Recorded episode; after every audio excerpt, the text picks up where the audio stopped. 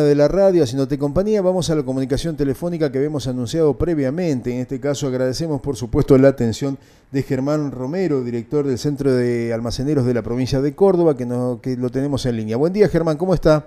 Muy buen día Luis, gusto en saludarte y saludar a la audiencia. Gracias por atendernos, eh, Germán. Eh, bien, yo vengo siguiendo hace rato ya eh, distintas publicaciones del Centro de Almaceneros de Córdoba, me parecen números totalmente eh, fiables, absolutos que se van presentando y nos va marcando una realidad, ¿no? Que se contrapone muchas veces con el discurso, el discurso político. Pero algo que me impactó mucho eh, que conocimos ayer, creo que fue, eh, los hogares más pobres gastan casi el 70% en comida y solo el 14% en la cena. ¿Estos números los han relevado ustedes?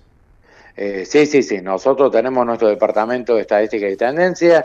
Nuestra institución, Luis, le, comento también a la audiencia, tiene 118 años de trayectoria ininterrumpida en la provincia de Córdoba. Hace 13 años creamos el departamento de estadística y tendencia, justamente como respuesta a un INDEC que por aquel entonces no funcionaba, mm. no eran reales los números de inflación y consideramos apropiado tener nuestro propio registro, medir inflación, canasta básica alimentaria, canasta básica total y desde hace cuatro años comenzamos a hacer encuestas de hogares, porque si bien medíamos comercios de proximidad, medíamos super hipermercado en cuanto a precios, canasta, etcétera, eh, estábamos pegados a la necesidad del vecino y dijimos, bueno, también tenemos que evaluar cómo está la sociedad en general. Así ya comenzamos con las encuestas de hogares y veníamos advirtiendo ya hace algún tiempo eh, que hubo un cambio en la alimentación a partir de 2014, con una, un cambio de primeras a segundas marcas, después 2015, 2016, 2017, se migra ya a lo que es, eh, se resignan proteínas de la carne, de la leche y se pasa a consumir mayor grado de productos con carbohidratos como la papa, arroz, mm. fideo, etcétera, farináceos. Mm.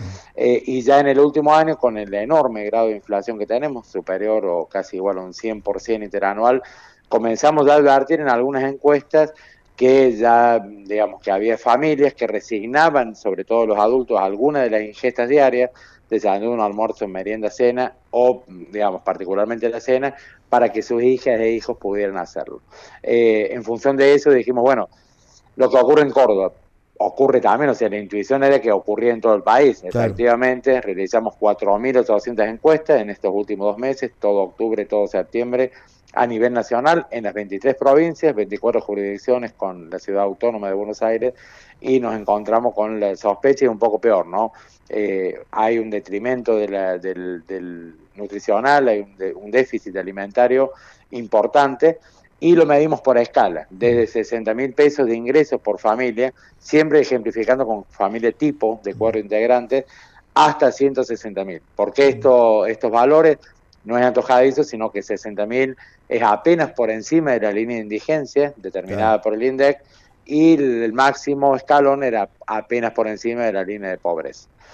Allí, bueno, lo que vos decías recién, nos encontramos con que quienes, los hogares que tienen ingresos totales mensuales por 160 mil pesos, sí podían tener acceso a los alimentos básicos que propone el INDEC, que es en su tabla nutricional, compuesta de, 50, de 53 artículos, eh, productos entre alimentos y bebidas básicos.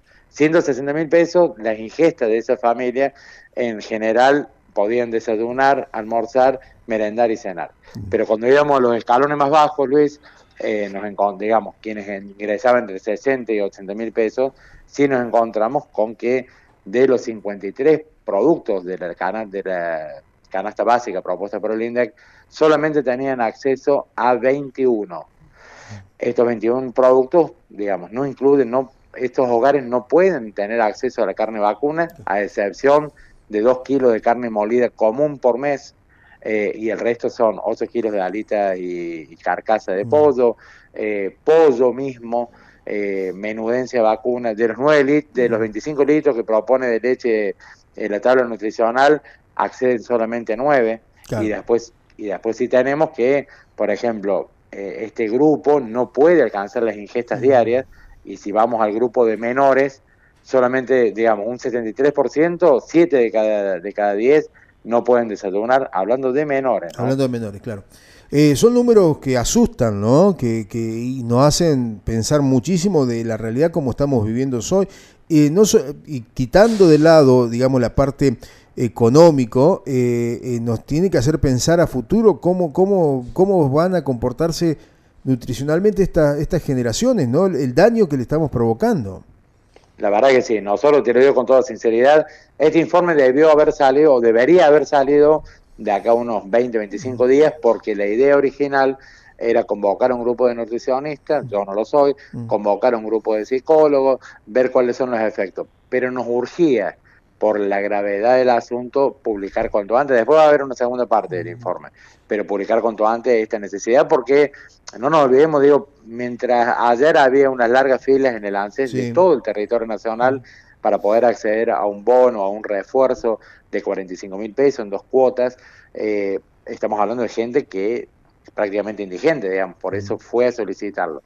A la vez, por otro lado, se sacaba el tema este de las 30 cuotas para los televisores 4K, heladeras y celulares. Digo, es una forma, de, ¿está mal? No, no está mal, pero la realidad indica que necesitamos otras cosas. Es, en parte negar la realidad, ¿no?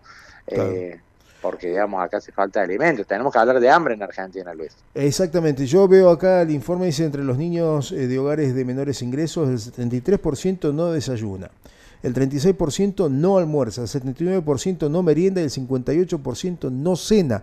Eh, la verdad que son números que escalofriantes y que eh, tienen que llamar a la reflexión, ¿no? A, todo el arco político para darle una solución a este problema que es gravísimo. Eh, ¿Y esto pensás que se va a ir este, resintiendo aún más?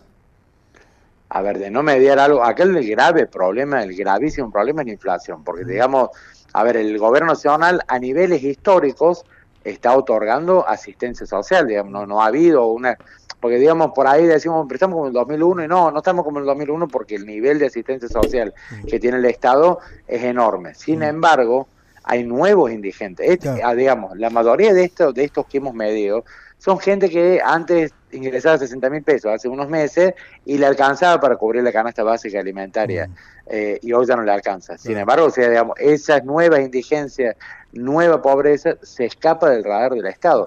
De no mediar algo que frene la inflación, y lo digo con toda sinceridad, el problema se va a agravar aún más por un montón de causas. En este en este aspecto se va a agravar. Por el otro lado, la inflación requiere que los asalariados reclamen a través de su gremio una recomposición justa salarial pero eso lo pagan las patronales y las patronales en algún momento sus arcas eh, terminan quebrando. Entonces, si a esto le sumamos en un año una tasa alta de desempleo, que hoy no es el problema, eh, el, el, tema es aún mayor. Si atacamos la inflación, no hay tiempo para atacar la macroeconomía primero, tres meses y después la micro.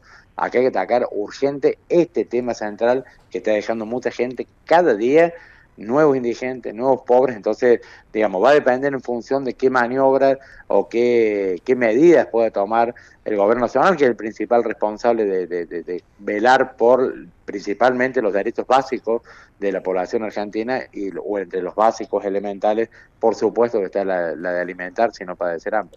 Eh, vale decir, Germán, por ejemplo, ahora se está hablando de este bono de los 45 mil pesos, si mal no recuerdo, es que van a ser entregados en dos veces, en dos cuotas, ¿no? Aquellas personas que no tienen ningún acceso a ningún plan.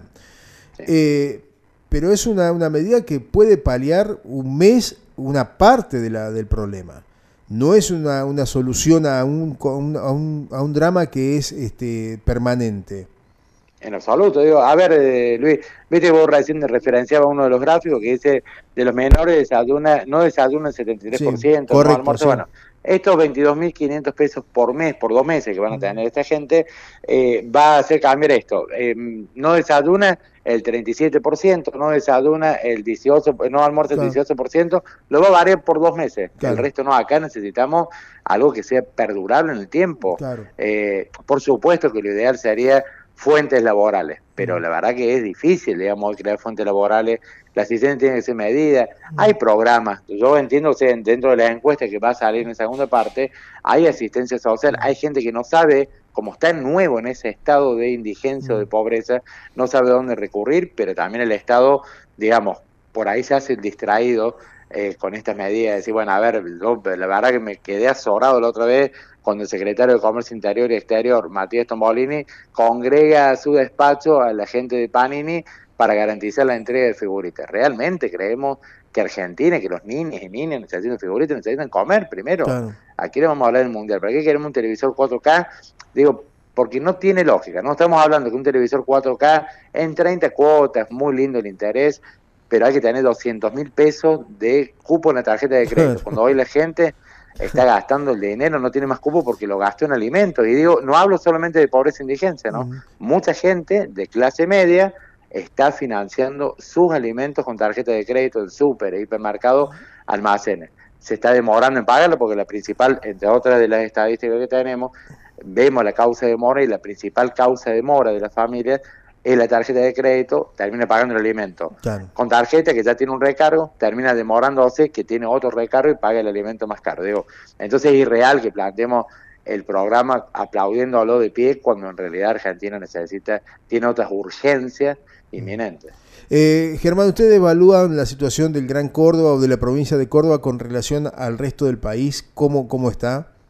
Bueno, a ver, eh, digo, eso es objeto de, del próximo informe, pero realmente, o sea, hay que decir esto, Córdoba está bien posicionada, mm. está bien, tiene obviamente, como todo el país, un nivel de alto nivel de mm. pobreza, pero en cuanto a la asistencia puntualmente de la minoridad, eh, bueno, tiene programas que asisten como más leche, más proteína, mm. etcétera. Hay provincias que nos han sorprendido, más allá de las provincias habituales que lideran el ranking de pobreza en Argentina. Hay provincias que nos han sorprendido, que creíamos que estaban mucho mejor, sin embargo los resultados de las encuestas ampliadas eh, es sorprendente en, el estado que está. Pero Córdoba, digamos, dentro de todo está, a ver, está bien asistida, está como todo el país, digamos, ¿no? No, no, no es que no es una isla, por supuesto. Ahora, eh, esa, esa asistencia también corre el riesgo, Germán, porque cada día los fondos son menores y, aparte, como vos decís, ¿no? Con una inflación que es galopante, siempre la asistencia eh, queda corta, ¿no? Es una sábana corta. Sí, sí, sí, se termina licuando. Bueno, Vos digo, por supuesto que la idea sería generar fuentes de trabajo, mm.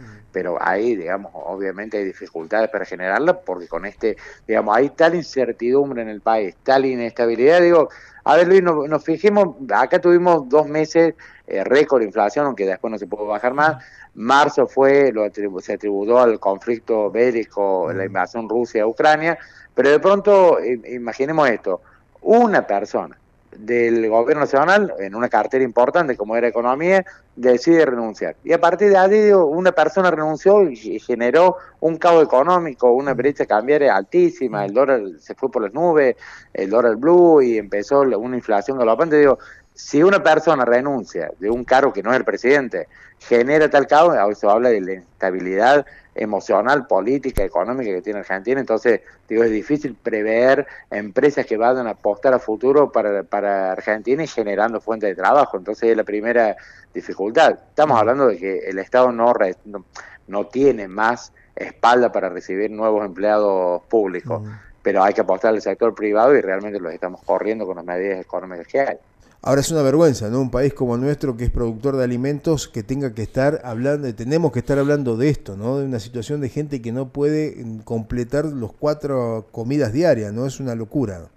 Es aberrante. Saber que somos uno de los principales productores de alimentos del país, tal cual lo vos decís, eh, y tener que estar viendo esta, esta fotografía de gente que no puede comer es, realmente el, no tiene nombre, sinceramente no tiene nombre. Todo te digo con toda sinceridad, eh, imaginamos algo parecido, pero nunca tan profundo como esto. O sea, las encuestas nos sorprendieron, incluso sabiendo eh, que veníamos con algún riesgo de tener respuestas adversas, resultados adversos. Esto fue terrible, fue un, golpe para todo, digo, porque, a ver, en realidad la responsabilidad es del Estado. El Estado está conformado por un gobierno que después se va a ir y vendrá otro. Pero digo, acá para llegar a esto con un país productor de alimentos, indefectiblemente hace tiempo venimos haciendo muy mal las cosas. ¿no?